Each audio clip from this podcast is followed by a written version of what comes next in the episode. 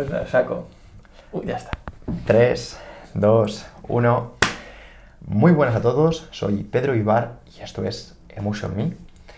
El episodio de hoy para mí es muy especial y antes de comenzar me gustaría que supieras, a ti oyente, que no es la primera vez que lo hemos grabado, es la segunda. Pero como conozco al invitado de primera mano, porque de decir que es mi mejor amigo le conozco desde hace más de 10 años, aunque te aseguro que no está aquí por ese mérito, sabía que lo podíamos hacer mucho mejor para, además de, contar una historia, te llevaras un, un mensaje, porque te aseguro que el episodio de hoy va de mensajes. Agus, muchas gracias, tío, por, por venir aquí. Sabes que ya hace tres años que te quería traer al programa, pero bueno, me ha costado bastante y ya estamos aquí. Gracias a ti por el, por el regalo. Bueno, ya hemos hablado muchas veces de... y hemos hecho, hecho un montón de veces bromas, ¿no? Por el hecho de que, joder, me está costado un montón traerte, pero bueno, al final tú sabes que yo siento tus cosas como si fueran mías y quería que llegara un momento en el que todo lo que te trajera fuera bonito, tuviera una esencia bonita y sobre todo yo estuviera a gusto con, con lo que te trajera, ¿no? Y creo que no hay mejor momento que este. y de hecho, para el que no lo conozca, eh, evidentemente te presentarás tú o como te gusta mm, o como te gusta que te presenten, aunque sabes que al final es un poco pues, subjetivo, siempre nos dejamos cosas y demás, pero creo que lo puedes hacer muy bien. Sino que para que no lo conozca, Agus es una persona que desde muy niño se ha dedicado al deporte, de hecho al alto rendimiento, porque ha competido en, en baloncesto a alto nivel y de ahí pues empezó a, estudiar ciencias del deporte, de ahí se siguió formando en ciencias del deporte, más enfocado también en salud, entrenamiento personal. Mm, y ahora mismo es una persona que, para que no lo conozcas, se dedica a, la divulgación, a la divulgación de, la filosofía, trabaja pues, en ciertos proyectos digitales y eso ha sido un camino que estoy seguro que te ha dejado un montón de experiencias y de aprendizajes que ahora nos compartirás. Pero para el que no te conozca, Agus, ¿quién es Agustín Blanco, tío? Pues buena pregunta. A mí esta pregunta, bueno, a los dos nos pasa, ¿no? Es mejor que nos gusta más que la respondan otros eh, en función a lo que nosotros les hayamos transmitido. Si yo me tuviera que presentar, mm, básicamente diría, bueno, Agustino, yo, yo soy un chico de 29 años de Alcalá de Henares, que la verdad es que busco o necesito poco más que sacarle el máximo jugo al, al viaje y disfrutarlo con, con, mis seres queridos, como contigo en este momento. ¿no? Y, y, si por el camino además podemos ayudar a otros a que disfruten del suyo con conciencia, que se desarrollen como personas, que sigan aportando a los demás, pues, pues ya montamos una fiesta aquí. Eso es. Y también va, de, como has comentado, ¿no? de, de exprimir este viaje. Porque mm, tú has tenido un viaje en el que, en el último momento, para que no lo sepa, tú estabas en, el estudiante, estabas en la sección madrileña, competías a alto nivel en baloncesto cuando eras un chaval, dijiste, lo dejo. ¿Cómo es eso de, dedicarte toda tu vida, digamos toda tu infancia, competir, viajar y demás, y dejar una etapa atrás por otra cosa distinta que tenía que ver, evidentemente, pero que realmente era como desechar un pasado. ¿Cómo, lo vemos, tío, esa parte? Bueno, yo creo que al final, sobre todo en esos primeros años de vida, ¿no? Porque al fin y al cabo, eh, cuando estás incluso en la adolescencia, 18 años o, 20 y pocos, realmente eres muy poco consciente de lo que estás haciendo. La, la alarma de la conciencia suena más tarde o suele sonar más tarde. Entonces, bueno, por circunstancias de la vida, eh, empecé a darle vueltas en ese momento acerca de qué es lo que quería seguir haciendo, ¿no? Posiblemente el mayor clic eh, a, bueno, a pensar ese tipo de, cosas fuera que veía que mi grupo de amigos, eh, mi grupo de amigos del instituto de, de siempre, veía que me estaba perdiendo un montón de cosas de las que hacían. Que cuando llegaba el lunes, obviamente yo había estado durante el fin de semana o viajando o entrenando o jugando o todas esas cosas, y me había perdido pues eh, las quedadas entre ellos, los cumpleaños, los botellones, eh, todo ese tipo de cosas, ¿no? Y cuando llegaba el lunes, a pesar de que pues había mucho cariño entre nosotros y éramos amigos, pero me notaba fuera, me notaba fuera en el sentido de, joder, me encanta escucharos, pero no sé qué me estáis diciendo. Porque no era un fin de semana, eran muchas semanas, durante muchos meses, durante muchos años, hasta que llegó un punto en el que ya como que cambiábamos de fase, ¿no? Ese momento de pasar a la universidad, de la selectividad, en el que quizás todo ese estrés de ser un, tiempo también en el que pues yo ya pasaba a profesional, ¿no? Mi club me quería hacer contrato como profesional, contrato y todas estas cosas, ya se volvía una profesión de verdad, todo para lo que yo había estado luchando, pero también eh, se pasaba a la universidad, eran fases de mucho estrés, también por la selectividad, y había que tomar decisiones. Y ahí me llevo por querer empezar a experimentar y sentir todo lo que no había experimentado hasta ese momento. Jugar, competir, viajar, estaba genial, pero al final tenía la sensación dentro de mí de que todo se quedaba en la pelota. Y dudaba mucho que toda que la vida se tratara de la pelota y poco más, ¿no?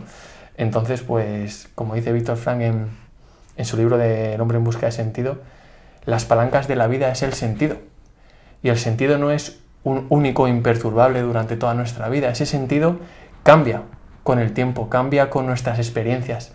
Y puede ser cosas muy mundanas, desde quiero construir un podcast, quiero crear un podcast que llegue a cierta repercusión, quiero tener un hijo, quiero llevar a mi abuela a montar en globo, quiero, no sé, conseguir un salto de 40 centímetros, lo que sea, ¿no? Y bueno, pues en ese momento a mí me apetecía experimentar qué había más allá de eso. Me apetecía conocer cosas, me apetecía pasar más tiempo con mis amigos, poder tener tiempo libre. Y se tomó la decisión. Porque ya de bien jovencito, mm, recuerdo, esta anécdota además una de las muchas que me has contado, eh, estabas botando el balón, pasándote entre las piernas, jugando. Tú entonces eras un adolescente, tenías pareja, y esa pareja te dijo, ¿el baloncesto o yo, no? Y tú dijiste, no, el baloncesto. Es un poco lo que quiero decir con esto es que realmente no se quedan en palabras de no estoy viviendo, sino realmente es, que estabas con el 100% en, en un proyecto. Sí, sin duda. En ese momento mi sentido era ser profesional. Todo se enfocaba a ello. Estaba quizás donde... Era como mi trabajo, ¿no? Cuando terminaba de estudiar, cuando acababa el instituto, ¡boom! Comía rápidamente, me subía al tren y ya volvía muy tarde en la noche y básicamente mi sentido era jugar a básquet. Era jugar a básquet para ir a saco y poder llegar a profesional y convertirme pues en los que eran mis ídolos en ese momento, ¿no? Porque ¿en qué posición jugabas? Agus, porque para que no lo sepa, Agus no, no es bajito, Agus mide 1,96 sino más. Y, ¿Y, de qué posición jugabas, Agus? Yo era base, me gustaba, bueno, sí, era base, que es en teoría el, bueno, el bajito, ¿no? Es como el que va mandando jugadas y, y estas cosas. Pero bueno, realmente yo era el bajito de mi equipo. Eh, no quizás el más bajito, pero, pero en los entornos en los que yo me movía era como realmente muy raro porque iba a jugar y me notaba el, el enano. Y luego venía a mi entorno de amigos, eh, instituto y demás y era como al revés, ¿no? Y sí, era gracioso. era gracioso. Bueno. Agus, em, quiero un poco que la línea de, este programa, porque al final eh, contigo tengo la confianza de, de poder comentarte cómo que lo quiero dirigir, es cómo en ciertas eh, circunstancias o en ciertos momentos, en ciertas intersecciones, en los que tal vez vamos trabajando, vamos enfocándonos 100% en algo, y llevamos como diría, em, como van los toros, ¿no? que solo ven hacia, hacia adelante, es importante a veces pararse un momento, levantar la cabeza, asegurarte a qué dirección vamos y cómo tú en, ciertas circunstancias de tu vida, que ahora las eh, retomaremos, paraste para ver si realmente ibas en esencia o ibas en sintonía con, esos caminos. Quiero que nos hables un poco de, aprendizajes que tuviste durante la época de, la carrera, porque sé que hiciste un, Erasmus em, fuera, donde eh, volviste a retomar el tema del baloncesto y de hecho creo que ganasteis la Liga Noruega, que es una auténtica pasada, o sea, el hecho de que a lo mejor dejaras esa parte de, tu, de tu vida, ese trabajo profesional y demás, y luego te fueras a otro país a ganar una liga allí, ¿no? Lo que es eh, anecdótico, pero si nos ponemos a verlo con perspectiva es una auténtica pasada. ¿Qué aprendizajes te dejó a ti esa etapa de tu vida? Pues eh, bueno, esa etapa de mi vida la recuerdo la verdad con mucho cariño, porque fue quizás la que más me ha moldeado a, donde estoy hoy, a nivel sobre todo más emocional y, más mental. En esa época en la que empezaba a vivir todo lo que había más allá de los pabellones y, la pelota, ¿no? Y de hecho, justo esta experiencia de Noruega quizás fuera el donde se concentrara la mayor parte de, estos cambios eh, internos, ¿no? Por un lado, por ejemplo, estaba el contacto con la naturaleza, que a lo mejor para las personas que lo estén escuchando, ir al campo o hacer una ruta o estar en la montaña o hacer vivac o montar una tienda de campaña puede ser algo sencillo, incluso habitual en ocasiones para alguna de las personas, ¿no? Yo no lo había hecho nunca. yo no lo había hecho nunca. Y recuerdo eh, uno de los viajes que hacíamos, que hacíamos un montón, hacíamos un montón de escapadas por, por la naturaleza, porque allí en Noruega está permitido. Hay una ley que permite que cualquier persona acampe en cualquier parte del territorio, haga un fuego. Es espléndido, esa experiencia es magnífica estar en silencio, en la oscuridad del bosque, de una montaña al lado de un lago, oyendo el fuego, bueno, eh, y oliéndolo, ¿no? Es espectacular. Y mm, recuerdo una pregunta de uno de los profesores que nos, que nos llevaba, que además tuve la suerte de que era realmente un líder, era uno de los principales, de los mayores líderes que, que me he encontrado y nos, nos, preguntaba acerca de lo que sentíamos cuando estábamos en la naturaleza, ¿no? Y para mí era algo totalmente nuevo. Era algo totalmente nuevo, pero que realmente me cambió. Y ese, ese cambio hizo, por ejemplo, que hoy viva en una autocaravana, en la naturaleza, y que lo primero que haga todos los días, nada más levantarme básicamente, sea meterme a interactuar con el mar, ¿no? Y que eso esté marcando pues ahora mismo un, un rumbo. De los mayores aprendizajes, pues quizás, a pesar de que la razón nos acompañe continuamente, pero también escuchar un poquito eh, qué sentimos, eh, escuchar a nuestra motivación, a nuestra ilusión. No considero que haya mayor gasolina para nuestra vida que la ilusión. Y en mi caso, cada vez que he notado que los niveles de ilusión estaban bajos, pues eh, he marchado hacia otra dirección. Y quizás tengamos que escucharla un poquito más, porque esto pasa rápido.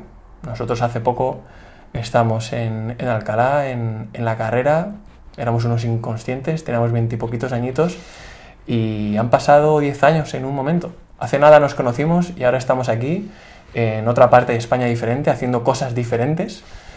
Y dentro de otro nada, habrán pasado otros diez años y a saber qué estamos haciendo, ¿no? Entonces, hay poco tiempo para despistarse, hay poco tiempo para empanarse, la alarma de la conciencia suena tarde en ocasiones no suena, entonces eh, tenemos que estar atentos, tenemos que estar despiertos y tenemos que escucharnos.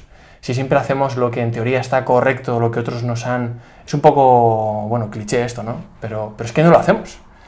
Es que no lo hacemos, es que al final la mayor parte de nuestras acciones realmente las hacemos por el que dirán, porque el resto opina que eso es lo correcto. Pero ¿qué pasa con nosotros? Y ahí quiero, quiero entrar, Agus, porque al final has mencionado un poco de quiénes éramos hace 10 años, ¿no? Yo me acuerdo que íbamos a jugar baloncesto, que íbamos a, bailar salsa, que íbamos a hacer esas cositas de, de gente animada. y mm, tú por entonces tenías otras motivaciones, igual que puedo tenerlas yo, y tus motivaciones tal vez corrígeme si me equivoco, podrían ser más materiales en contra a lo mejor de lo que estás mencionando ahora. Estás y aquí tiro un poquito de, la manta. Y esas motivaciones materiales pasaban también por eh, ganar eh, cierto prestigio, tener ciertos conocimientos, tener cierta reputación, trabajar con cierta gente. Y evidentemente lo conseguiste. De hecho, si te parece, en lugar de que lo cuente yo un poco, eh, lo puedes contar tú, porque ha habido una transición importante ¿vale? En ese camino, que ahora mismo sí que es cierto que estás contando de, poner el foco en lo importante, de poner el foco en, en, tu camino, en tu esencia, y despertar esa conciencia, pero también es cierto que hay que vivir también un poco eh, creando ciertas bases o incluso eh, entender un poquito las circunstancias que te llevaron a, despertar esa conciencia o incluso ese tocar fondo para decir, hostias, es que a lo mejor estoy yendo en un camino que sí me está resultando, pero estoy pagando el precio. Sí, sin duda. Y de hecho, eh, creo que es realmente en esas ocasiones, cuando estamos muy incómodos, cuando estamos recibiendo cosas que no son, que no son nada agradables, cuando estamos tocando fondo, eh, como dices, son esas ocasiones y necesitamos que lleguen para realmente pensar si lo que estamos haciendo es lo correcto para nosotros. ¿no? Y en este caso, bueno, eh, después de la carrera, como tú decías, ¿no? quizás tuvieron unos objetivos más materiales de querer ser eh, X o querer percibir tanto dinero, ¿no?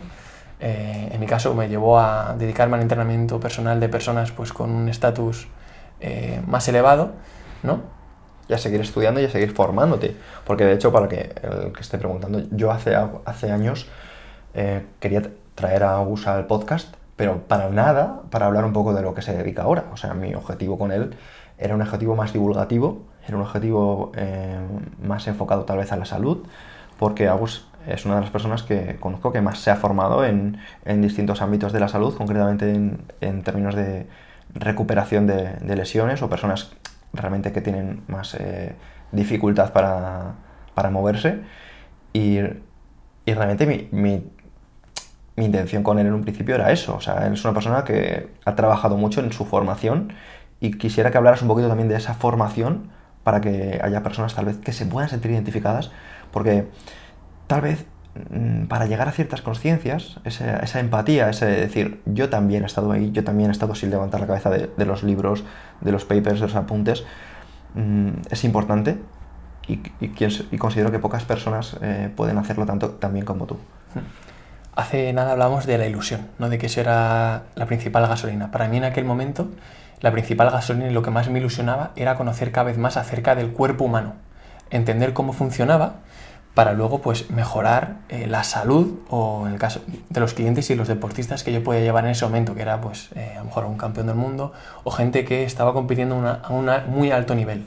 Entonces las acciones, eh, las dosis que yo les pudiera proporcionar en mis sesiones tenían que ser muy muy muy precisas, porque era gente muy tocada que estaba luchando para poder recuperar la fuerza en la mano y sujetar esa taza de té que sujetaba antes de tener un ictus o poder caminar eh, a lo mejor antes de, sufrir un, atentado y tener una lesión medular y que ya pues eh, incluso le dijeran que no iba a poder salir de ahí hasta pues poder ganar un campeonato mundial. Entonces todo tiene que estar muy medido y todo tenía que ser muy preciso. El camino para ello era estudiando, cosa que a mí me encantaba y de hecho me sigue encantando. Es una de, uno de mis vicios, el, aprender, el estudiar eh, cada día. Y de hecho por eso ahora estamos en un punto totalmente diferente, porque esas inquietudes te van llevando a, por diferentes caminos, que está perfecto, está perfecto, ¿no? Entonces, em, bueno, pues en ese momento, eh, por un lado estaba ese dominio, ese, ese estudio del cuerpo humano, que además al poco tiempo me permitió conseguir uno de los objetivos que tenía puesto para más adelante en, en, la vida, que era el poder dar formaciones. Formaciones en este caso de neuromecánica, era un estudio del sistema nervioso, el sistema musculoesquelético. Al fin y al cabo, pues alguien se mueve gracias a esa conexión entre cerebro y, musculatura. Y me encontré con que en pocos años estaba cumpliendo como mis dos objetivos de vida, que era ser entrenador personal de personas de cierto estatus, tanto deportivo como quizás de nivel adquisitivo, como poder estar dando formación de eso que me apasionaba, que en ese momento era neuromecánica o así era el, palabra técnico en el que fundíamos sistema nervioso y musculatura, mecánica, física aplicada a esas fuerzas. Porque cuando movemos, cuando hacemos el pino, cuando hacemos una dominada o una sentadilla, estamos jugando con fuerzas. Y esas fuerzas tienen impactos en, nuestro cuerpo, en nuestras articulaciones, en nuestra musculatura. Entonces, bueno, pues eso era necesario saberlo con la mayor meticulosidad posible. y eso era. Y de hecho, eh, algo anecdótico, entre las personas que habéis tratado, yo me acuerdo que ya hace años tratabais a gente que eh, años después se convirtió en el más en forma de España, como es el caso de Alessandro Ansagasti, que estuvisteis con él. Sí, bueno, en su caso fue que en una de las formaciones que, hicimos en Madrid vino a aprender con nosotros. Eh, estaba muy tocado en ese momento, estaba muy fastidiado a nivel muscular y vino a aprender a ver cómo podía recuperarse más rápido y sobre todo optimizar su estado de forma. ¿no? Porque, bueno, hacíamos muchos tests para identificar qué parte de la musculatura no estaba funcionando bien para optimizarla lo más rápido posible. Y bueno, pues él vino a aprender eso y de hecho pues lo consiguió. Y um, siguiendo un poquito con, esta línea, quisiera eh, derivarla a lo que te llevó a nivel de profesional o a nivel de, digamos, tendencia natural, un poco cuando estás siendo reconocido en, tu trabajo, en tu profesión, cuando eh, te están llamando para dar formaciones, ya no solo a nivel nacional, sino a nivel internacional. ¿Y mm, cómo eh, sigue esa tendencia? ¿Cómo acaban fijarse en, vosotros, me acuerdo de, de, tu compañero Pedro, y acabáis eh, preparando un proyecto muy, muy, muy, muy gordo que, digamos, genera una dicotomía en tu vida, porque tú ya estabas, entre comillas, viviendo tu sueño, ya estabas viviendo de tu profesión, y más muy bien, no me acuerdo por entonces, y te metiste en otro proyecto. Cuéntanos un poquito esa transición de, de cómo ya estabas encontrando tu camino, ya estabas en ese momento de paz, y te metes en un jaleo. ¿Cómo, cómo va eso, tío? Sí, la verdad es que es muy buena pregunta y algo que ocurre muchas veces y que nos sigue pasando. no, nos sigue pasando. Muchas veces tenemos lo, lo suficiente, lo necesario, pero bueno, eh, los que tenemos mentes inquietas como nosotros, a los que nos ilusiona crear cosas nuevas, seguir aprendiendo y bueno, explorar un poquito ¿no? Eh, esos territorios menos explorados por nosotros, pues al final te lías. Al final te lías y algunas veces sale bien y otras veces pues, pues no y te toca remontar de nuevo. Y fue el caso de esta experiencia, ¿no? En la que, bueno, que gracias a esa experiencia hoy estamos, bueno, hoy estoy aquí, ¿no? Y bueno, pues como tú dices, en esa vida ideal en la que, de hecho yo me acuerdo que empezaba a trabajar eh, los lunes por la tarde y acababa el jueves por la noche para el viernes poder ir a surfear a la playa en la que mejor estuviera con, con, mis amigos, ¿no? Y poder estar ese fin de semana fuera, tenía mis sesiones, hacía mi formación, sí, como tú dices, ¿no? Era, ya está, era lo que yo buscaba en, la carrera, ya, ya estaba allí, ¿no? Pero mmm, en un momento dado, una persona muy cercana a mí, uno de mis clientes que estaba viendo lo que estábamos consiguiendo, pues llega con una propuesta, una propuesta muy suculenta, en la que todo lo que podíamos tener en la mente para ir consiguiendo de una manera mucho más progresiva y mucho más lenta en el tiempo, ¡pum!, llegaba. Nos metían mucho dinero y nos permitía pues, poder acceder a herramientas o materiales con los que podríamos dar un mejor servicio, podríamos estar estudiando, analizando, tener un mayor conocimiento de lo que ocurría in situ con las personas con las que trabajábamos y bueno, pues al fin y al cabo mejorar todo, tanto el servicio dado como la formación para que otros pudieran mejorar sus servicios. Era idílico para nosotros. ¿Qué ocurrió? Que el proyecto fue, pues bueno, eh, demasiado ambicioso para nosotros y nos quitó la vida. Estamos hablando, para que, para que cualquier persona esté escuchando esto, cuando estamos hablando de ambicioso, estamos hablando que es un centro físico estamos hablando de que hay interprofesionalidad, o sea, no solo os enfocabais en entrenadores, sino también había eh, fisioterapeutas, había... Nutricionistas. Exactamente. Sí, digamos que bueno, el, centro como tal era un centro muy novedoso, en el que la experiencia era muy, muy, muy individualizada. Cada, cada vez que, persona, que entraba una persona, eh, no, no, era, digamos, un gimnasio al uso, era un centro prácticamente de salud, donde la persona que entraba estaba atendida de manera directa por cualquier profesional por el que necesitaran en ese momento, nutricionista, fisioterapeuta o entrenador, si no ambos a la vez. ¿no? Era un centro con una atención, como decíamos, muy individualizada y en el que te encontrabas unas herramientas, unos materiales que no veías normalmente. Nosotros viajábamos por el mundo para encontrar eh, cosas muy novedosas, tanto tecnológicamente como a lo mejor no tanto tecnológica, pero que, que bueno, que, supusieran ese aliciente para la persona al, al no encontrar eso en ningún otro lugar. Pero es que el centro físico era una mínima parte del proyecto. La mayor parte del proyecto estaba en la nube. Exacto, es, que me gustaría, o creo que es importante matizar, que no era un centro físico al uso, porque al final realmente las formaciones que vosotros llevabais a cabo eran a nivel internacional. O sea, tú llegaste hasta estar formándote en Australia o en Nueva Zelanda, ahora mismo no, lo recuerdo, y, con gente que al final, hoy por hoy, solo tenemos acceso a ellos mediante libros. Entonces, em, la inversión económica y, digamos un poco la, los requerimientos, la ambición de ese proyecto mm, hacía que no pudieras tener tampoco otras vías que no fuese eso, porque al final me recordaba, que seguro que, que lo puedes explicar tú también, a, Seneca con su cita hacia Nerón, ¿no? Dice, tu autonomía va delante de, tu dinero. Y es que si aceptas el dinero, estás aceptando que otros te digan dónde va tu tiempo. Sin duda. Y a mí me gustaría complementarla con la cita de cada vez que dices que sí a algo, dices que no a otras cosas, ¿no? En este caso, decirle que sí a un proyecto, como todo, pues implica mucho tiempo, implica mucho esfuerzo y, bueno, mucha energía. Y cuanto más ambicioso sea o más complejo sea ese proyecto, pues más.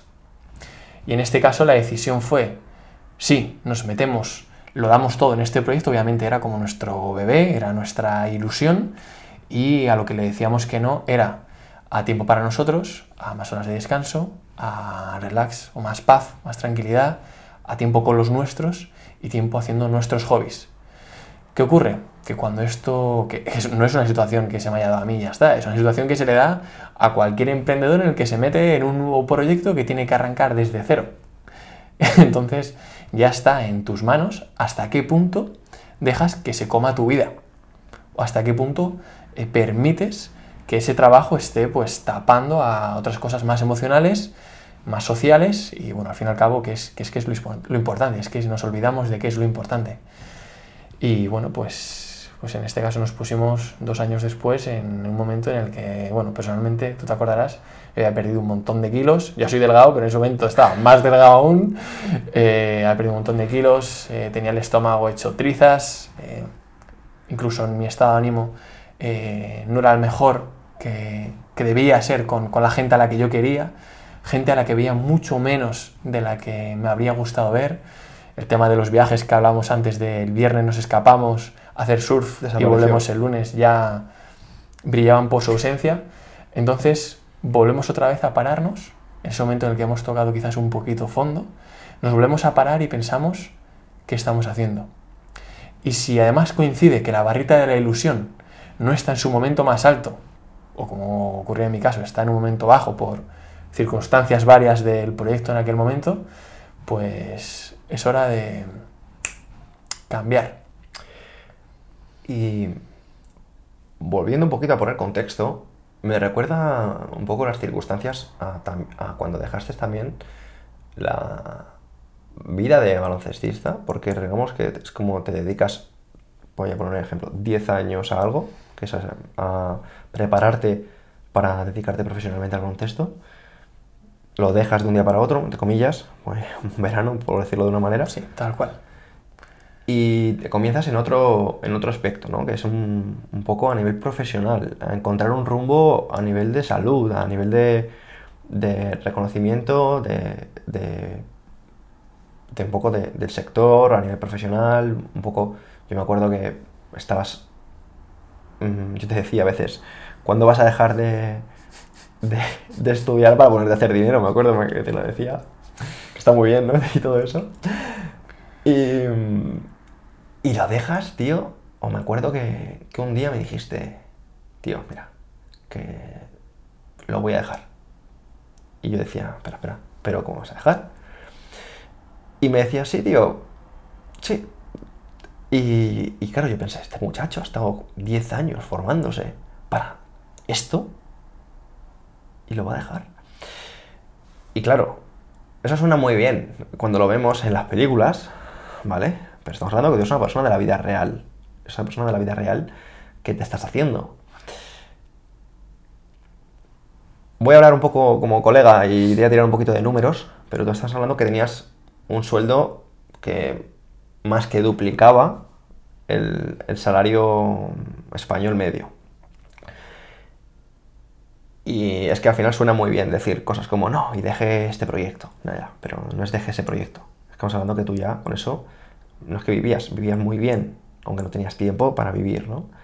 Y de ahí dijiste, lo dejo, pero sin tener un plan de voy a vivir de esto otro, como puede pasar muchas veces en otras personas que tienen un plan B.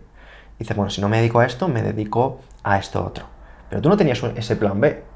Tú dijiste, en mi cabeza tengo pensado, por lo que he visto, esto, esto y esto. y voy a tirar un poquito por ahí porque tengo ahorros. Cuéntanos un poco, tío, porque em, los que te conozcan ahora un poco saben a qué te dedicas o de qué vives y demás, que llegaremos un poquito al final de la entrevista, pero quiero que nos cuentes esta parte que es para mí un pepino, como dices tú, y que puede abrir los ojos a incluso motivar a muchas personas que también estén como en el agua al cuello. Hmm. Creo que algo que, de hecho, os anima a los que nos estéis escuchando, ¿no? Creo que algo que debemos hacer cada día, cada día, es el hecho de mm, preguntarnos por qué hacemos lo que hacemos. Si todo va bien y estamos en el camino correcto, la pregunta, perdón, la respuesta a esa pregunta saldrá rápida, saldrá natural y nos ayudará a decir, sí, joder, estoy haciendo esto por esto y por esto y por esto. Y boom, vamos a por ello, vamos a por el día. Pero el momento en el que esas dudas empiezan a florecer o en el que no estamos muy convencidos de la respuesta que damos, ni siquiera nos la creemos, es el momento realmente de tirar de coraje y decir, vámonos para otro sitio, sea lo que sea que estamos haciendo, porque no estamos obligados a hacer nada. Hay una frase que me gusta mucho de, de Séneca, que ayer estuvimos hablando de, de ella, ¿no? Y es el hecho de no hay nada más necio como sentirse inseguro en un entorno seguro. ¿Qué significa esto? La mayoría de nosotros estamos en, en entornos seguros, en sociedades desarrolladas como es España, en la que, como tú dices en tu libro, ¿no? la supervivencia está regalada. Muy mal se te tiene que dar para no tener lo suficiente, que es comida, abrigo, techo. Muy mal se nos tiene que dar para no conseguirlo. Entonces, incluso si tenemos muchos problemas y nos quedamos sin dinero, a veces pues tenemos a familia que nos pueden echar una mano durante un tiempo hasta que conseguimos trabajo y volvemos a darle caña, ¿no? Entonces, en este entorno de seguridad, sería de necios no disfrutar lo que estamos haciendo. Porque igual que hoy tengo un empleo, si lo dejo, puedo dedicarme a otra cosa. No hace falta emprender. Puedo trabajar como contratado por, otro negocio o otra empresa. Es decir, siempre hay elección. Y si no me gusta lo que estoy haciendo, coño, cámbialo. Como tú decías mucho, ¿no? La queja no cambia nada, la queja no soluciona las cosas, ¿no? Entonces, pues, eh, bueno, y en este caso, mm, lo único que sabía era que ese estilo de vida, de no vida, no lo quería y que iba a trabajar desde cero en un ambiente nuevo, me apetecía explorar, no iba a hacer nada relacionado con el, con el mundo de entrenamiento, aunque al final acababa haciendo también cosas relacionadas en este mundo, pero bueno, en, en un primer momento quería adentrarme mucho más en el mundo online para tener algo que me diera la libertad de poder llevar el estilo de vida que llevamos, ¿no? De poder estar con un amigo o poder estar surfeando o haciendo lo que sea, o leyendo o preparando algo, mientras que tu negocio trabajara por ti en ese piloto automático o semiautomático, ¿no? Y el camino para ello era el mundo de los negocios online, que a día de hoy, pues a todos nos permiten, eh, con muy poquita inversión, arrancarlos. Otra cosa es que funcionen bien, pero cualquiera tiene la posibilidad de de dar ese paso y comenzar a formarse y empezar a hacer pruebas. Está claro que no se va a dar rápido, está claro que vas a necesitar tiempo, vas a errar, pero si eres consistente y sigues, al final es posible. Ahora mismo, para contextualizar un poco, voy a hablar yo un poco de, los proyectos en los que estás metidos un poco por encima y luego ya profundizas tú por orden y alusiones a lo que tú consideres. Pero Agus, em, pasó básicamente pues, de desarrollar, pues como muchos emprendedores, proyectos automáticos o semiautomáticos y aprendiendo mm, de ellos durante el proceso. No, no lo hemos mencionado antes, pero Agus es una persona que eh, lo que es la formación y el estudio es algo que, le encanta. De hecho, tiene dos másters, pero es que después de esos másters enfocados al entrenamiento, siguió formándose ahora en, en marketing digital y demás, tanto pues, esas plataformas como autodidacta. Y de hecho, Agus a mí personalmente me ha ayudado a desarrollar estrategias de, marketing digital que he utilizado mm, con bastante éxito.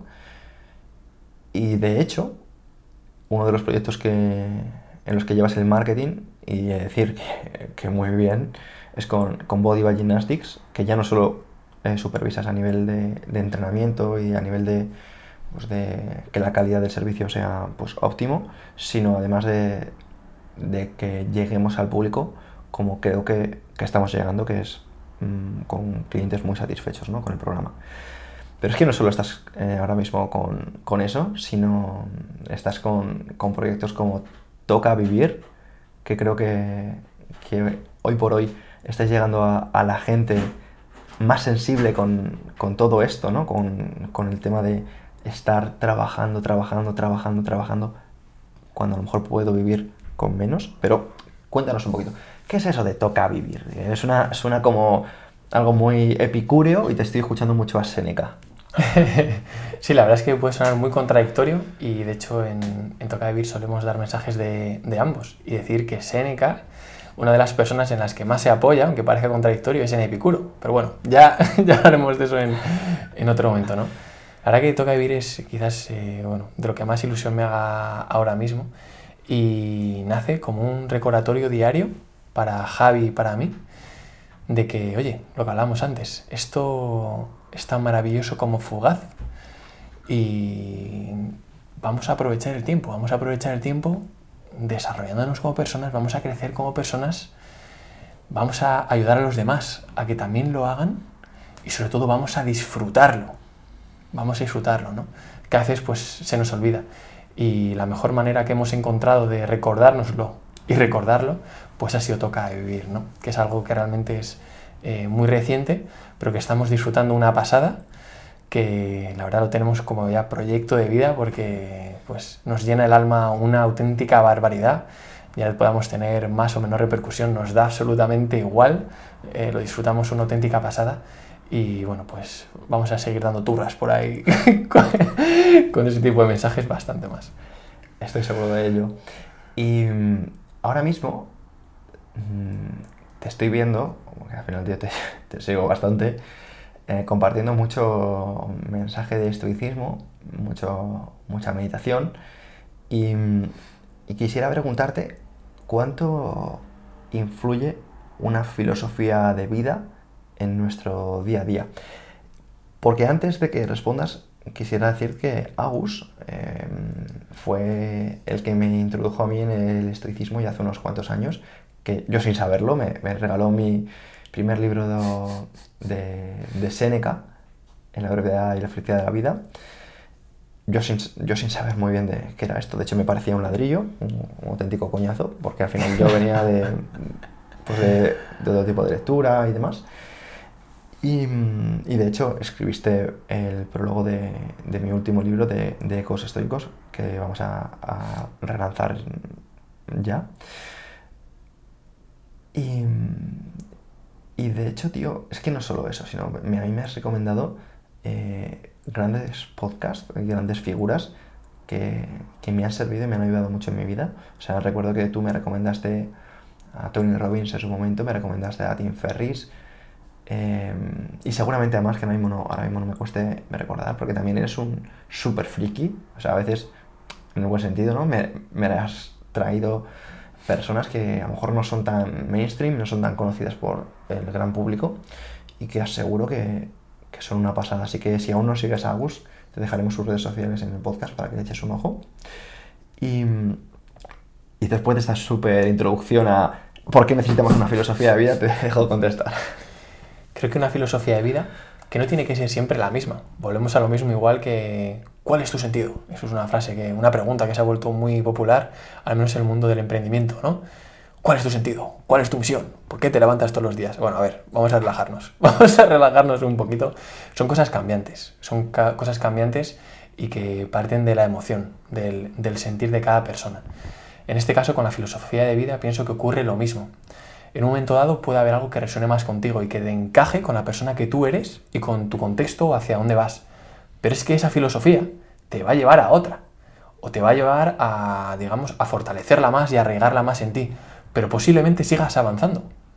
Es muy difícil ver que una persona eh, se ancla con la misma filosofía de vida para siempre o que hace lo mismo siempre. Es muy difícil. Somos cambiantes. Una de las cosas que aprendí eh, cuando estudiaba neuromecánica y el sistema nervioso, era el mecanismo de neuroplasticidad. Es una de las propiedades de nuestro sistema nervioso y la neuroplasticidad viene a decirnos que nuestro sistema nervioso es totalmente maleable. Nuestro sistema nervioso en parte es el cerebro, ¿vale? Nuestro ser depende de lo que pasa en el cerebro, ¿vale? Entonces, eh, cuando estas personas que, que, es muy frecuente escucharlas dicen, no, no, yo es que soy así, ya no voy a cambiar, pues, y un mojón. Y un mojón porque tu cerebro es neuroplástico y continuamente se está modificando en función de lo que haces, ves y sientes. Si tú empiezas a ser una persona disciplinada, serás disciplinada. Si empiezas a, a ser una persona perezosa, cada vez vas a ser más perezosa. Entonces, para aquellos que piensan que nunca van a cambiar, pues os doy esperanza porque estáis cambiando constantemente. Y algo importante a puntualizar, queramos o no queramos. Queramos o no queramos. Mira, había un experimento, eh, si esto es muy friki, me dices si lo paro, ¿vale? Pero hay un experimento sobre todo para que sepamos lo fácil realmente que es cambiar nuestras conductas, que simplemente hay que ser consistentes, ¿no? Como decía eh, Paulo Coelho, lo difícil no es un gran sacrificio, lo difícil son los pequeños esfuerzos constantes. Nos vamos a moldear como personas mediante esos pequeños esfuerzos constantes, como por ejemplo escribir nuestro diario por la mañana, nada más levantarnos y repetirnos esas máximas que, que queremos que nos acompañen durante todo el día. Y por la noche, examinar si lo que hemos hecho, si nuestras acciones, palabras y pensamientos y pensamientos han ido acorde con lo que queríamos conseguir por la mañana. Y no parar de hacerlo. Si no paramos de hacer esa pequeña práctica, esa sencilla práctica que podemos hacer ya sea con un diario o en una pizarra o en las notas del móvil, en lo que quieras, simplemente es pararte y hacer acto de conciencia, decir, oye, ¿hacia dónde estoy yendo? ¿Qué estoy haciendo? ¿Cómo quiero comportarme? Es decir, sinceramente, es de las prácticas más sencillas que he hecho en mi vida y diría que la que más poder tiene. Y es un poder que sientes cada día cuando ves que en lo que te quieres convertir está cada vez más cerca, gracias, no a que tengas un talento especial o unas habilidades extraordinarias, gracias a la constancia y a la disciplina. Como decía nuestro Joko Willing, que tanto nos gusta, nadie va a cuidarte más que la disciplina. La disciplina te da libertad o este tipo de frases que él dice, ¿no? Que también están en ecos estoicos y que son fantásticas y guardan muchísima verdad. Víctor Hugo decía, el hombre no está falto de fuerza, sino de constancia. Y es que es cierto. Porque en los gimnasios el tiempo medio de vida de un cliente yendo al gimnasio es de meses? Tres meses, cuatro meses, cinco meses, no, como, no sé cómo estará ahora. Cuando yo lo estudié en la carrera estaba por debajo de los seis meses. Ahora hablaba hace poco con una, amiga que es directora de una cadena de centros muy famosa de, de España y me decía que en su centro, en su cadena, de media eran cuatro meses. ¿Cuatro meses? ¿En serio? Yendo dos, tres días por semana. ¿Qué conseguimos con eso? Y luego nos quejamos de que no, es que he probado esto y no me funciona. Vamos a ver. Consistencia, por favor. Si es que no es tanto el emperrarnos con, no, no, es que necesito esta ropa o este material para hacerlo. O necesito esta super dieta controlada al milímetro. No, no. Constancia. Hábitos moderados con constancia. Y llega, y llega. Cualquier cosa. Así es. Agus, me gustaría, porque creo que eh, estás generando interés en, la audiencia, porque ya te tengo que avisar, ya sabes que como ya hemos grabado un par de episodios, uno contigo en individual hablando un poco pues, de, algunos puntos relacionados con esta filosofía, y otro con, con Lucía para la calidad de las relaciones, que por cierto me gustaría repetir pronto, también con estas meditaciones. Y hay personas que, quieren saber un poquito más de ti y me preguntan sobre cómo mejorar eh, la productividad o, por ejemplo, eh, cómo se organiza el día Agus. Hmm. Bueno, lo primero que diría, eh, recurriría de nuevo a la disciplina. Disciplina ya, bueno, ya no, de nuevo para contigo. A mí me gusta el día de antes, yo utilizo una herramienta que se llama Trello, que es gratuita, que bueno, eh, tanto para mi vida personal como para todos los proyectos, ¿no? Eh, os recomiendo que, le echéis un ojillo. Y ahí me gusta el día previo saber exactamente qué es lo que voy a hacer al día siguiente. Obviamente, pues eh, durante el día pues ocurren cosas que no te esperas, entonces tienes que jugar con ese margen, ¿no? pero un tipo de organización que yo llevo conmigo que es la organización de bloques. Tengo ciertos bloques de tiempo para hacer ciertas cosas y los voy a cumplir. Es que no hay posibilidad de que no los cumpla. Entonces, cuando llega la hora en la que yo sé que tengo que empezar cierta cosa, que me he fijado previamente para que no me levante y diga, ¿qué me apetece hacer hoy? Y dependa de lo que me apetece o de mi pereza o de mi motivación, si hay pereza, la organización previa nos va a ayudar a combatirla. Si hay motivación, nos va a impulsar a hacer lo que íbamos a hacer. Pero la, y es que lo que ocurre es que la pereza nos va a acompañar muchísimo más que la motivación. Entonces, necesitamos eh, prevenir esto. ¿Cómo lo hago en mi persona? Organización previa. Me levanto, sé a qué hora me voy a levantar, sé lo que voy a hacer después, sé hasta qué hora. Y cuando me toque iniciar la siguiente tarea, vaya como vaya, la empiezo. Y la acabo, vaya como vaya, cuando me he estipulado acabarla. Porque si no, es imposible. Si no es imposible, pues en, en mi caso, estar con varios proyectos a la vez, queriendo aprender varias cosas diferentes y hacer diferentes cosas durante el día. Sé que eso es en parte un poco de error, que lo suyo cuando quieres empujar algo fuerte, eh, lo suyo es que pongas todo el foco ahí, pero en mi caso, pues bueno, me gusta estar aprendiendo diferentes cosas a la vez, me gusta estar invirtiendo mi tiempo en diferentes proyectos a la vez y, y me flipa y eso es, para mí es mi sentido. Es mi sentido y es la manera en la que trato de desarrollarme y crecer cada día. Es mi manera de vivir. Agus, tengo también un par de preguntas antes de, pues, de seguir quitándote tiempo porque quiero exprimirte bastante. Y son las siguientes. ¿Qué opinas, por ejemplo, de mm, las criptomonedas? ¿Cómo, cómo las ves tú? Porque al final ahora mismo estás eh, bastante metido en el mundo digital, en el mundo, mm, digamos, virtual. Y considero que al final sé que tienes trato con, con ese tipo de, de, blockchain y que hables un poquito de, de, ello. Bueno, este tema hay que... Voy a comentar un poco cómo lo utilizo yo, uh -huh. lo que opino eh, acerca del futuro con, con, este tipo de... Bueno, voy a decir de iniciativa. Uh -huh. Al fin y al cabo, pues eh, Bitcoin empezó como una iniciativa de una persona anónima que a día de hoy se sigue sin, sin conocer. Mm, pero claro, cuando estamos hablando de dinero, eh, tampoco quiero que la gente se lleve un mensaje erróneo o que la gente piense que tiene que invertir. Esto es un tipo de, es al fin y al cabo una apuesta, es una inversión y es arriesgado. Entonces, que nadie, con lo que yo pueda decir, piense o, se ponga a invertir directamente en criptomonedas sin informarse, porque lo que yo voy a decir es algo muy por encima, ¿vale? Eh... Eso es, que dejamos claro que esto, eh, como advertencia, que es, la visión de una persona y su experiencia, ¿vale? No es una verdad ni es un dogma, simplemente es una visión de una persona pues, que tiene experiencia con ello. Hmm. Al fin y al cabo, las criptomonedas surgen como, como el dinero del pueblo, surge como una iniciativa de divisa descentralizada, es decir, que no la controla una institución, como puede ser el Banco Europeo X, el Banco Internacional X o el Banco Nacional, lo que sea. Digamos que es una, una, una, iniciativa, un tipo de divisa que se controla gracias a que muchas personas están desarrollando código, ese tipo de personas se llaman mineros, son, están desarrollando eh, código captas de encriptación para proteger a esa moneda, ¿vale? Pues se llaman criptomonedas.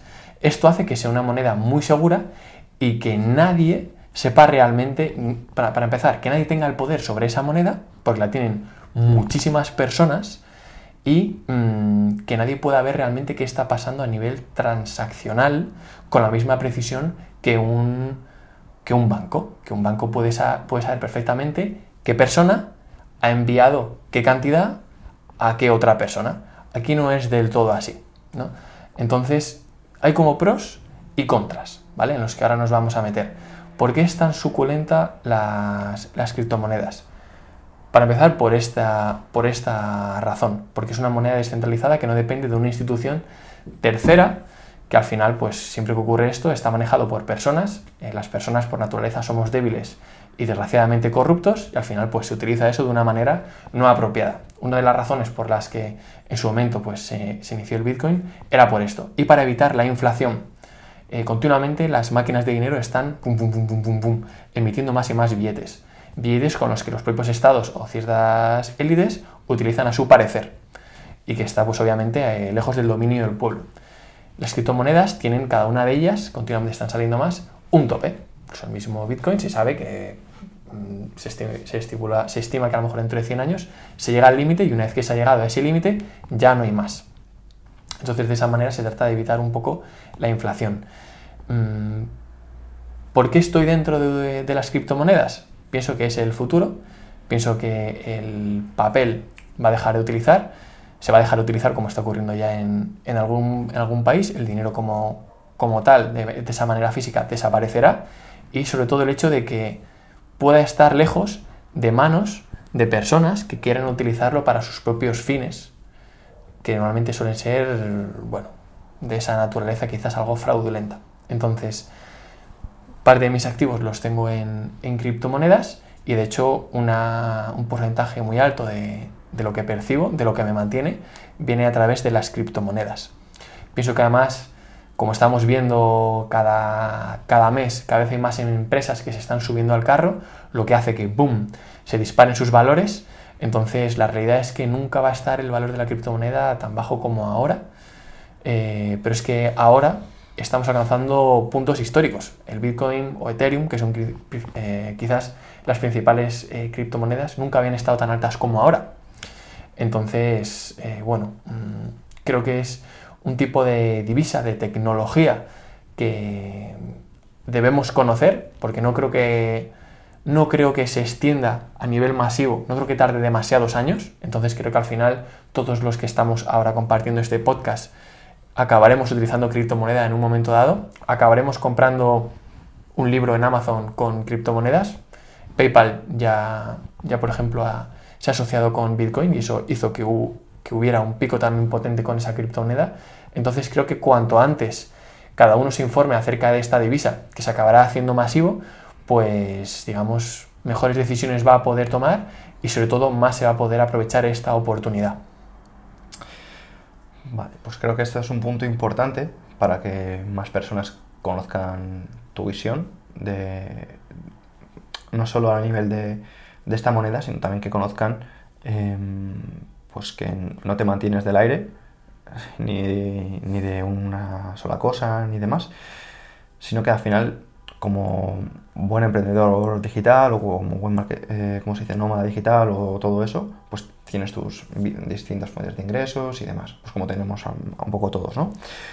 Y otro punto, que también creo que es eh, de los que más me van a solicitar un poco cuando la gente me pregunte sobre ti, entonces lo vamos adelantando, es qué consejos daría Agus a personas que estén un poquito en esa situación, en esa situación de miedo, porque al final, ahora mismo, pues ya queda atrás, ya ha pasado el tiempo, pero mm, supongo que cuando dejaste tu trabajo, cuando al final eras socio de esa empresa y encima tienes un gran salario, mm, dejarlo sin tener una visión clara o nítida de, dónde vas a, qué vas a hacer o, demás, no era fácil, ¿no? Entonces, em, ¿qué consejo darías a una persona que quisiera emular en unas circunstancias parecidas a las tuyas? Hmm. Lo principal necesario, para, sobre todo para, bueno, para todo en la vida, pero sobre todo si, si, te estás preparando para un cambio grande o quieres tener ese cambio grande en tu vida, pensando sobre todo en nivel, a nivel laboral, es la toma de acción. A veces queremos cambiar las cosas o quiero emprender o no quiero emprender o quiero simplemente cambiar de trabajo y trabajar para otra persona que está todo igual de perfecto. Mm, no podemos esperar a que el tiempo pase, necesitamos tomar acción. En este caso, si nos estamos adentrando a un mundo nuevo, como es, por ejemplo, el mundo digital, eh, necesitamos tener la mayor información posible. Necesitamos tener una panorámica al menos, eh, la manera más rápida posible, para poder tomar decisiones. Porque vas a invertir tu tiempo, vas a invertir tu energía, vas a invertir tus recursos económicos. Entonces, no es cuestión de, vale, venga, voy a crear un e-commerce, o voy a crear un infoproducto, o voy a, yo qué sé, lo que quieras hacer, ¿no? Primero diría que la gente se informara. Se informara la mejor manera, pues bueno, a día de hoy en Internet está literalmente todo al, alcance, además gratis, todo lo que se vende en las formaciones está gratis, pero si bueno, si quieres que alguien te lo ahorre, pues mm, lo que quizás el tema que más te interese, busca a la mejor persona del mundo que esté haciendo eso y cómprale su formación. Porque es la manera más rápida, si puedes permitírtelo, en la que vas a tener esa información para ti ya ordenadita y te va a ahorrar mucho tiempo. Entonces, primer consejo, infórmate. Segundo consejo, toma acción y lleva a la práctica eso que estés aprendiendo lo más rápido posible. En mi caso, ¿qué fue? Pues al mes de dejar eh, mi trabajo, estuve informándome, la opción que más me cuadraba en cuanto al estilo de vida que, quiera que quería llevar era montar un e-commerce, un comercio de productos electrónicos y lo creé junto con mi compañero Javi, socio en diferentes proyectos, para aprender, para aprender cómo se hacía. Eh, lo lanzamos justo para Black Friday, que es para aquellos que estéis pensando en, en emprender con un comercio electrónico y demás, es un periodo en el que los principales gurús que te venden formaciones para vender cosas digitales te dicen, cualquiera vende, cualquiera vende en el Black Friday, la Black Week, pa, pa, Bueno, eso no es del todo cierto. Es el periodo además en el que la publicidad es más cara, en el que las marcas se están pegando más por visibilidad y realmente es el periodo más difícil para vender. Es cierto que la gente está muy receptiva con la tarjeta en la mano para gastarse el dinero y comprar, porque además llegan las navidades, pero hay demasiada competencia. Entonces, em, como consejo, no hagáis demasiado caso a lo que os digan los gurús, ¿vale? Tratar de ver todo con perspectiva. Normalmente, ayer hablábamos de la figura de los personajes atrayentes. Normalmente, cuando alguien nos vende algo, suele ser una persona que ya ha conseguido cosas que nosotros queremos conseguir. Que a lo mejor, pues imaginaros, ¿no? Es muy fácil ver en el mundo digital alguien que aparece con un cochazo detrás diciendo que gana mucho dinero, que ha facturado no sé cuántos y que vive de una manera libre. Bueno, para empezar, el dinero no debería ser lo que te motivara. Lo principal que te debería motivar sería un estilo de vida que tú desearas. No sé, todos queremos paz y todos queremos libertad. La realidad es que es posible. Otra cosa es en cuánto tiempo lo consigamos, pero es posible. Entonces, lo primero que deberíamos de pensar, también tratando de responderte, ¿no? De qué es lo que debemos de hacer, quizás sería, antes de empezar a mirar métodos de monetizar cosas, sería, oye, ¿qué quiero hacer? Hay algo que es el Ikigai, que es el Ikigai del que en Toca Vivir tenemos algún que otro post, por si te puede servir de ayuda. El Ikigai en japonés viene a, significar algo como razón de existir o razón de ser. En una de las, una de las zonas azules de, las, de, de los lugares geográficos donde la población es más longeva, donde se encuentran las personas que han vivido más años, de hecho es muy fácil encontrarte a personas que pasan los 100 años en, ese pueblecito, se llama Ogini, es un pequeño pueblo de, Japón en la que cuando Héctor García y Francesc Miralles fueron, que son los autores del libro Ikigai, fueron a, a, estudiarles, a ver qué pasaba allí, por qué esta gente vive tanto y por qué están tan felices, ¿no? Se encontraron que era muy frecuente que le respondieran de la manera, de la misma manera, que era, es que tengo mi Ikigai, es que conozco mi Ikigai. ¿Y qué significa? Pues, pues sé, por, sé cuál es mi sentido. Volvemos al sentido de Víctor Frank. Al final, en diferentes zonas geográficas, diferentes filosofías, diferentes corrientes de pensamiento, todo acaba convergiendo en el mismo punto, que son cosas que son bastante lógicas en realidad. Oye, ¿cuál es tu sentido? ¿Por qué te, por qué te vas moviendo cada día? No tiene que ser algo, quiero cambiar el mundo, no, pero pero ¿por qué, ¿por qué haces lo que haces? ¿Te lo has preguntado al menos? Hmm. Ya no necesitamos una respuesta épica, sino ¿te has tenido ese momento de diálogo contigo?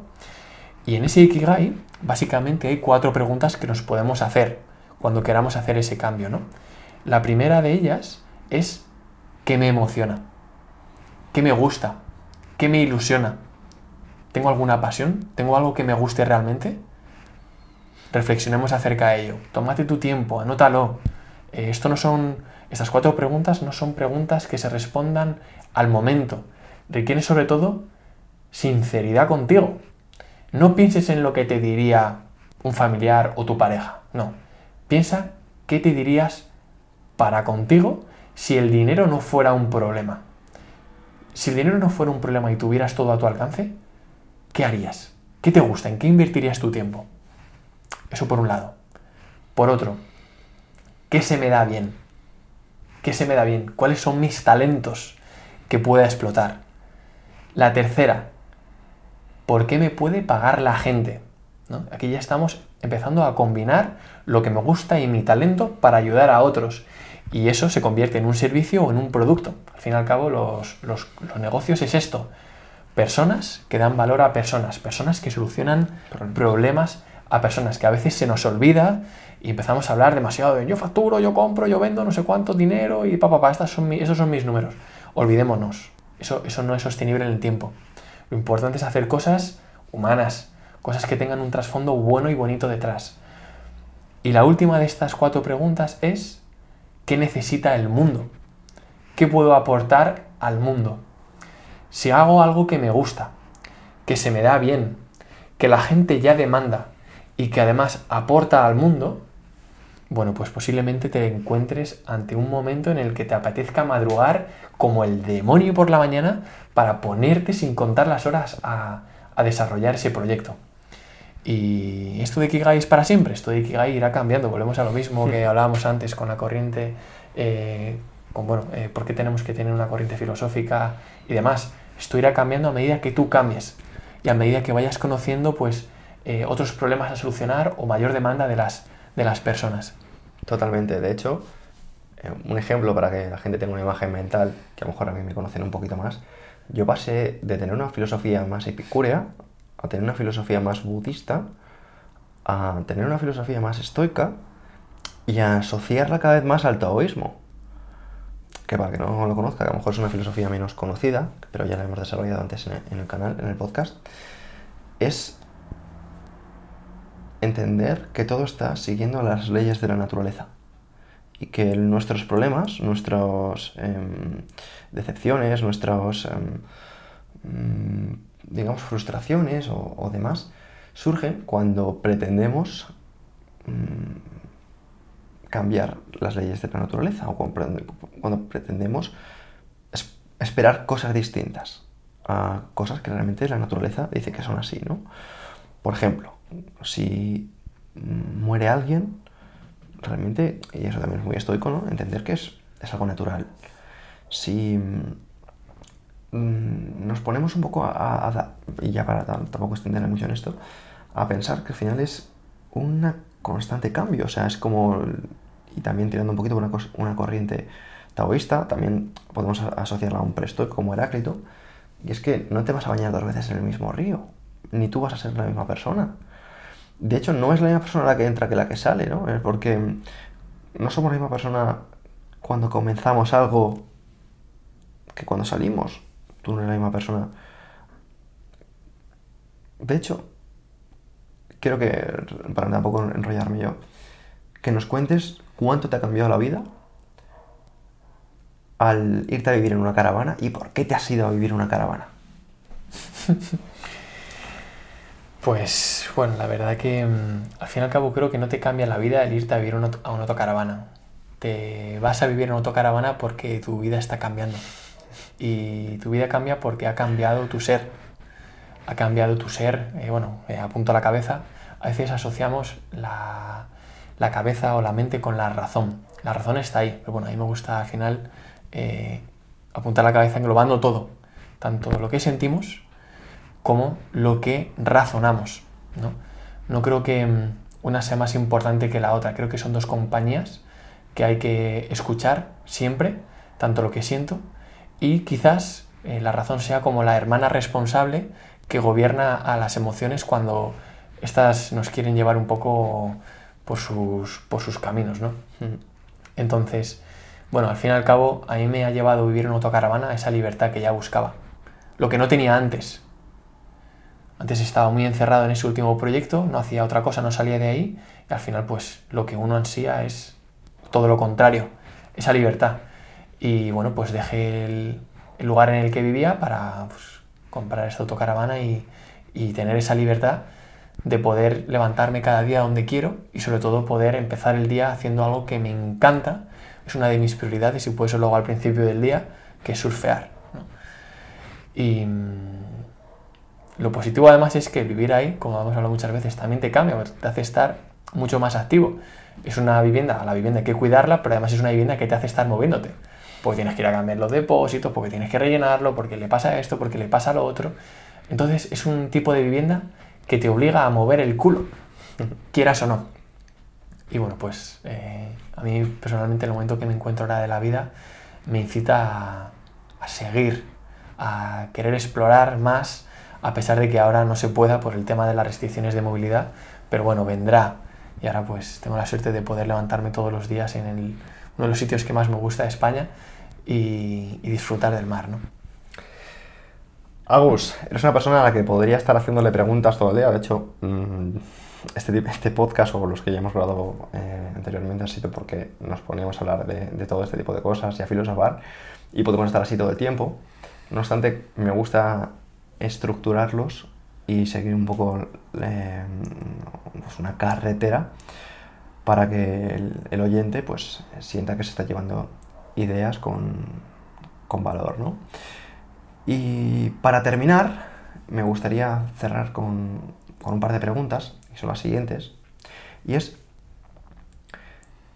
¿qué referencias, qué libros, mm, documentales, lo que personas, mentores, lo que consideres, mm, nos podrías dejar o nos podrías recomendar? Sé que hay una infinidad, pero como a mí me has ayudado tanto y me has recomendado tantos libros, em, quisiera que la persona que esté escuchando esto se lleve alguna.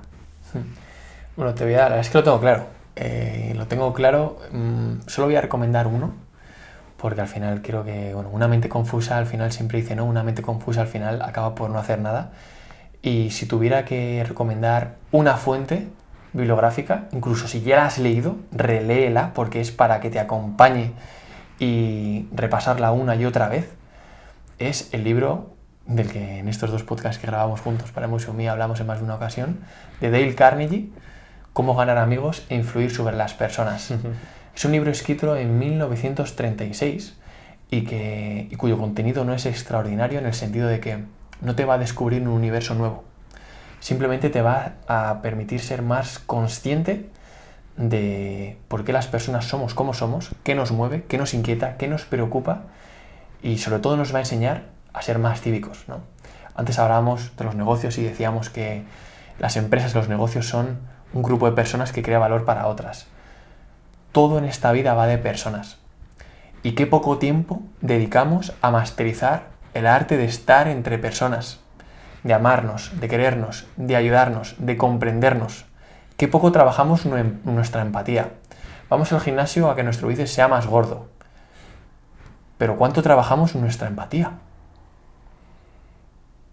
¿Cuánto escuchamos realmente a la otra persona? ¿Cuánto nos ponemos en su lugar?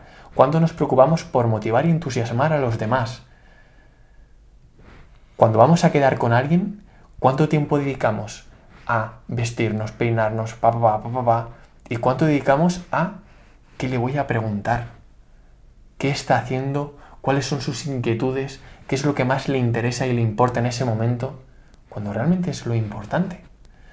Y es un libro que realmente nos ayuda a saber, eh, por si no lo sabemos, hay veces que simplemente hacemos las cosas de una manera porque no sabemos hacerlas mejor de otra, ¿no? Y en ese libro podemos ayudar a entendernos mejor. Y de las pocas cosas que, en las que debemos invertir nuestro tiempo y energía creo que es en ser mejor persona. Y de hecho es uno de los principales objetivos que toca vivir, ¿no? Todos los días meditar un poquito, eh, dar ciertos mensajes para pensar y crecer como personas. Pues es que no se me ocurre nada más importante en esta vida. Cuando hacía las, eh, las formaciones de neuromecánica, me acuerdo un momento dado que llegué a pensar, pero ¿a quién le importa el torque?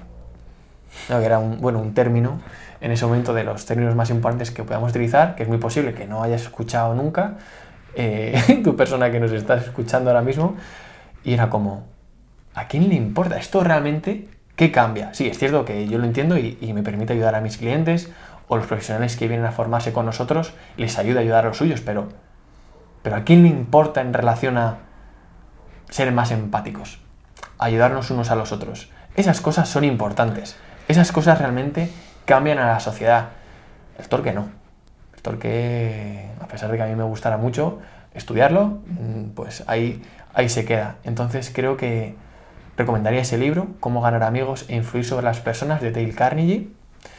De igual la edición que sea, es un libro de 1936 que no ha parado de reeditarse, es una maravilla. Yo lo tengo en, inglés y en español y no me canso de, de leerlo y releerlo. Y bueno, este libro o cualquier otro que nos ayude a ser mejores personas, que vamos a disfrutar de esto, vamos a hacer cosas bonitas y, vamos a ayudarnos unos a los otros. Agus, no has dejado de, de dejar mensajes durante todo este programa. Vamos, que uno detrás del otro, yo creo que sería importante coger un, un papel y un boli y volver a escuchar todo lo que has dicho. Y mm, para ser un poquito más, mm, digamos, exprimiendo a, esta persona, me gustaría cerrarlo y que, lo, y que dejaras un mensaje a, a toda la audiencia, a todas las personas que te están escuchando. Un mensaje que, que ellos se pudieran llevar ahora mismo y tangibilizar. Pues les diría básicamente lo que me digo yo todas las mañanas. Eh, lo que me digo todas las mañanas y que trato de tener muy presente y que aunque todos los días lo escribo de una manera diferente en el diario, pero al final el mensaje es el mismo, ¿no? Que básicamente es disfruta del camino. Hazlo despacio, sin prisas. Vive con moderación. Haz lo que quieras, pero con moderación. Y moderación no solamente en los actos, sino en tus palabras y en tus pensamientos.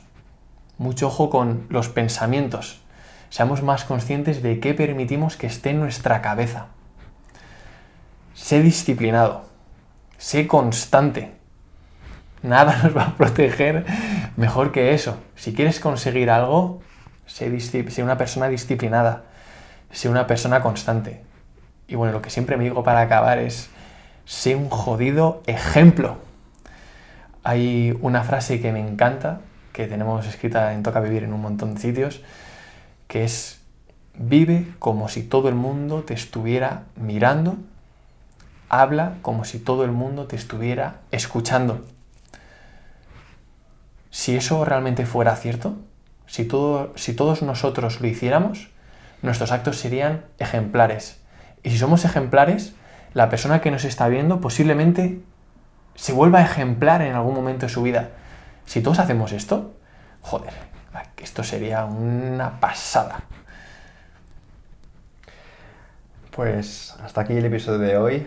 De verdad que eh, en esta ocasión me haría mucha ilusión conocer el feedback de, de la audiencia porque sí que se me ha pasado volando, lo he disfrutado muchísimo y no sé si a ti que estás detrás te está pasando igual. Así que, Agustío, muchas gracias por este rato. Gracias a ti. Le pasa muy bien y espero verte más por aquí. Seguro.